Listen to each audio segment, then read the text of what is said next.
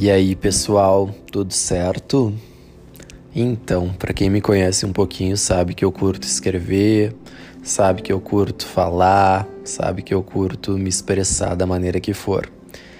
E resolvi entrar nessa moda do podcast, resolvi tentar gravar um deles de um texto que eu fiz essa semana mesmo. E vamos ver como é que sai, vamos ver qual é que é. Me perdoem, mas aqui é um principiante. A gente vai tentar fazer o melhor. E o nome desse podcast vai ser, na verdade, o nome do texto que eu fiz, que chama Urgência.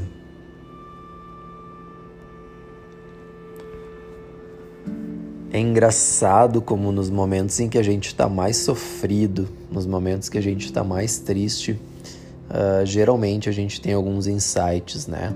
São esses momentos que mais nos fazem refletir. Mesmo assim, eu não quero fazer desse podcast um podcast triste. Eu não quero trazer para cá um sentimento de tristeza, de dor. Muito pelo contrário. A ideia é que esse podcast tenha um senso de reconhecimento e aconchego. Eu quero que a gente encare ele como aquele sofá confortável que fica lá no canto da sala. Aquele sofá no qual é impossível a gente ficar só sentadinho de perna cruzada. Aquele sofá que, ao menor toque do nosso corpo, faz com que nos aconcheguemos, bem deitados, esticados, do tamanho certo. O tal sofá traz para a gente a sensação que tanto buscamos na vida, a sensação do encaixe perfeito. Já deu para perceber que eu comecei o texto sendo meio prolixo, né? Bora restabelecer o prumo então texto veio porque nessa semana aconteceu uma coisa interessante. Eu abri o Instagram e de repente vi uma pessoa próxima que sabidamente não está em um momento nada feliz da vida, postando fotos e mais fotos com o maior sorrisão no rosto. Parei um pouco, fiquei pensando. Alguma coisa balançou dentro de mim. Inconscientemente, eu acho, isso gerou uma angústia e uma ansiedade sem tamanho.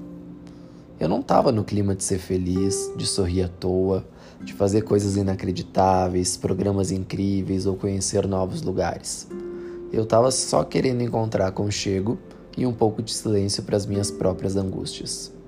Mas também, em que lugar eu fui procurar isso, né? O que eu percebi é que entrar de tempos em tempos nas redes sociais estava fazendo por mim justamente o contrário. Eu me via cada vez mais e mais envolto numa atmosfera de felicidade, realização pessoal e a completa inexistência de problemas. Poxa, será que está todo mundo feliz? Todo mundo certo do rumo da vida, satisfeito com o final de semana que teve, menos eu? Cadê o resto da galera que está de bode, mal-humorada, triste? E se essa galera por acaso tá também no Instagram, porque eu só os vejo sorrindo. Depois de pensar um pouquinho, eu tomei uma decisão.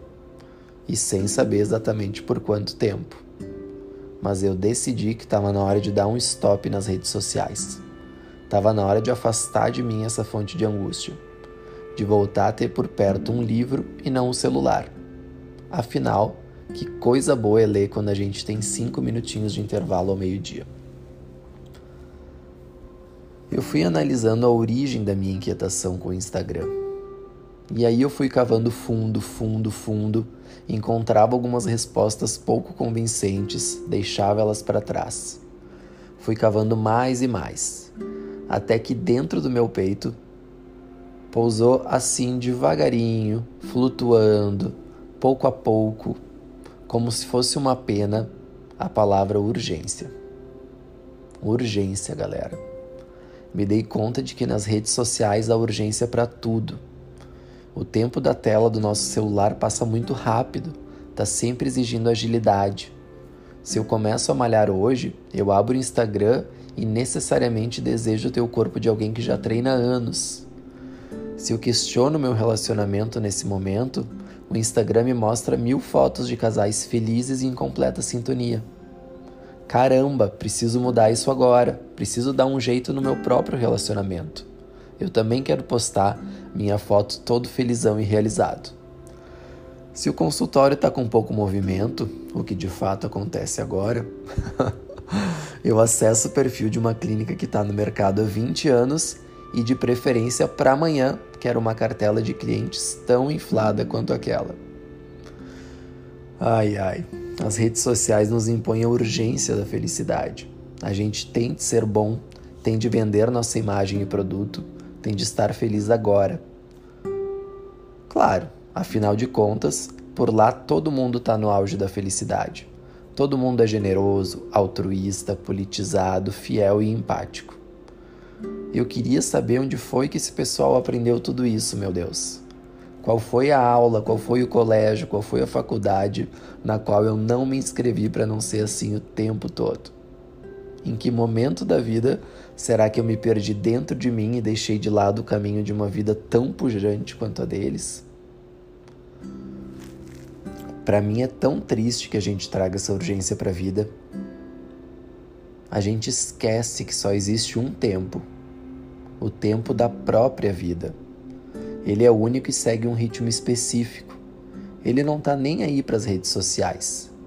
E é dele que a gente esquece quando a gente vai ao parque e perde um tempão tirando fotos. É nesse tempo que a gente não pensa quando, em vez de abraçar nosso namorado na pista e dançar a música favorita, preferimos postar stories do show. É ele que fica correndo silencioso enquanto a gente está muito afoito na substituição dos registros mentais pelos fotográficos. Quem me conhece sabe que eu sou um baita romântico. E dessa forma eu entendo que a urgência nas relações é muito prejudicial. Parece que a gente só está satisfeito se estiver feliz em 100% do tempo. Aparentemente não tem espaço para falhas, frustração e nem sofrimento. Qualquer período de desconforto tem de ser suplantado por uma tentativa urgente de felicidade. E se o nosso parceiro não, fosse, não for capaz de nos dar isso, até porque, convenhamos, essa não é a função dele, a gente já acha que está na hora de cair fora, de procurar rapidamente a felicidade constante que está estampada nos feeds por aí. O fato é que ninguém nasce e ninguém está pronto para uma relação. Relacionar-se é construir. É uma obra mesmo, galera. Tem poeira, demora no prazo de entrega, desentendimento com o servente, orçamento e despesas não previstas. Mas quando a gente olha o projeto lá na frente, quando a gente para para pensar no que está no papel, quando a gente lembra da casa que quer ter, tá tudo bem carregar os tijolos e deixar o companheiro cimentar a parede. Porque ninguém tá pronto Ninguém nasce pronto para se relacionar. A gente aprende com amor. A gente sente amor. Admira a pessoa e pensa: poxa, eu tô todo errado na vida para um monte de coisas, mas tá valendo a pena construir uma casinha com esse cara aí. Tá valendo a pena porque o cara me respeita, me compreende, me agrada e mais do que isso, ele me escuta. A urgência da escuta é que ficou perdida ela sim é fundamental para o entendimento entre duas pessoas. É essa escuta que traz vulnerabilidade. E o que de melhor, mais bonito e profundo a gente pode oferecer em uma relação? Vulnerabilidade. A pessoa tem de me conhecer por inteiro. Eu tenho que me mostrar. A vulnerabilidade é praticamente desenhar um alvo no meu peito e dar a arma por inimigo, sabendo que nesse caso ele não vai fazer nada contra mim porque eu confio, porque eu amo. Eu tenho uma carga emocional e ela é pesada. Tu tens a tua. Eu não vou compreender por obviedade o que te faz bem ou mal, quais são as tuas necessidades, quais são as tuas demandas. Mas eu vou te escutar e possivelmente eu vou bancar esse cenário em nome do amor, da tua e da nossa felicidade. A gente nem sempre é ou dá que o outro quer e precisa. Mas a gente pode conversar e entender que talvez as nossas necessidades não sejam tão importantes assim. É claro que aqui a gente não está falando de limites inegociáveis, porque a gente tem limites inegociáveis e eles são alicerces do nosso caráter. Eles são quem nos formam. Mas tem tanta coisa boa no outro que a gente pode admirar. Tem tanta escuta que nos faz crescer. Tem tanto se relacionar que faz com que nos conheçamos melhor relacionar-se e evoluir. Eu não conheço uma maneira mais efetiva, mais rápida e mais gostosa de evoluir e de melhorar como pessoa do que se relacionar. Não existe força motriz mais intensa que o amor. Não tem um sentimento mais propulsor que esse. Não tem um sentimento de maior compreensão que esse. As pessoas que estão do nosso lado, elas não têm de preencher um checklist. A gente não tem que avaliar elas de maneira objetiva. A gente tem de sentir, tem de sentir felicidade, carinho, vontade de crescer e melhorar com o outro, não só pelo outro, mas pela gente. Isso é tão bom. É muito bom. Mas claro, exige que a gente olhe para nós antes disso. A gente precisa se abrir e encarar nossas próprias sombras e aí sim desnudá-las ao parceiro.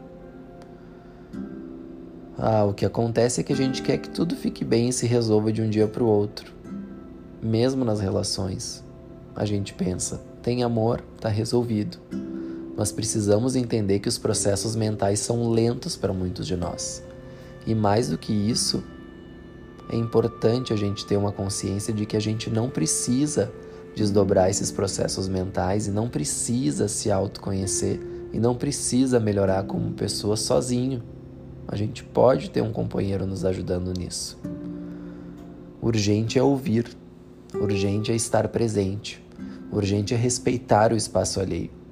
Urgente é olhar para quem te ama e não fugir.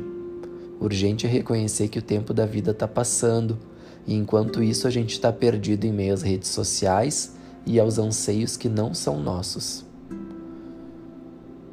Hoje, sempre que eu vou fazer um programa, eu me pergunto: vale a pena fazer tal viagem, tal saída se eu não puder fotografar o lugar? Se a resposta for sim, eu embarco sem pensar duas vezes. Para as relações eu penso mesmo. Vale a pena entender que ninguém de nós nasceu pronto e que um complemento acrescenta no nosso processo de aprendizado? Sim. Porque aqui a palavra não é completar, porque completar explana a falta. Aqui é complementar e complementar é significado de adição. Olhar para dentro é fundamental mais importante ainda é não fugir do que a gente encontra lá. Porque depois que o fantasma foi visto, ele não para de assombrar. Mais cedo ou mais tarde a gente precisa trazê-lo à tona. É impossível ignorá-lo depois que tomamos ciência dele. Enfim, o caminho é longo, tem um tantão de percalços, mas a transição é tão bonita e o destino final eu sempre enxergo como um pôr do sol do mato, em meio a um campo de rosas circundado por uma estrada de terra e um céu multicolorido. Vale a pena, sempre valeu. E o bom é estender uma canga na grama, deitar sobre ela, sentir a brisa no rosto, ver as múltiplas cores que compõem o céu, até que surjam as testemunhas do amor terreno, as estrelas. E que piegas que eu fui. Espero que tenham curtido um pouquinho, pessoal. Muito obrigado pelo tempo de vocês e um beijo enorme.